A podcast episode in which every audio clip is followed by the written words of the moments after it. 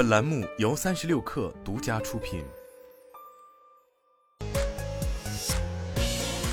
网罗新商业领域全天最热消息，欢迎收听快讯不联播，我是金盛。国家企业信用信息公示系统显示，浙江阿里巴巴小额贷款股份有限公司已发布清算组备案信息，意味着该公司已经进入清算注销程序。该小贷公司为网商银行前身，其业务均已由网商银行承接。公开资料显示，阿里小贷成立于二零一零年三月，获得中国首张专门面向电商商家提供小额贷款的营业执照，主营业务为当时金融机构无暇顾及的小额贷款。阿里小贷的营业执照由杭州市工商局颁发，由阿里巴巴集团联合外部股东发起成立。三十六氪获悉，小米发言人回应小米汽车送车牌传闻完全失实，小米汽车定价、交付及销售政策均以官方发布为准，望周知。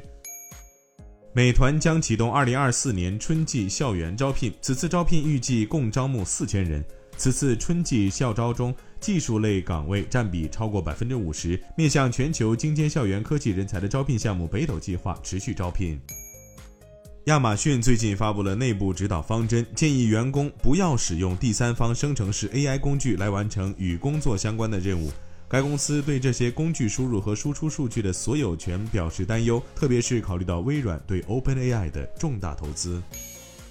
记者从业内了解到，贝莱德现任总经理张驰或将离任。二月一号，贝莱德基金公告称，经公司股东及董事会审议通过。范华于二月一号担任董事长一职，即日起，总经理张驰不再代为履行董事长职务。此前，因为汤晓东的离任，贝莱德基金董事长的职位空缺近半年。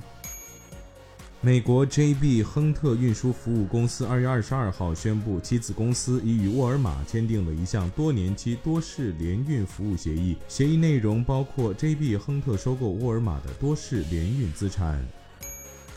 巴斯夫表示将启动裁员，并计划对德国路德维希港生产基地启动另一项成本削减计划。这家德国化工公司表示，继2022年推出成本削减计划之后，该公司还打算启动一项额外减支计划，希望2026年底前将路德维希港工厂的成本每年再进一步削减十亿欧元，约合10.8亿美元。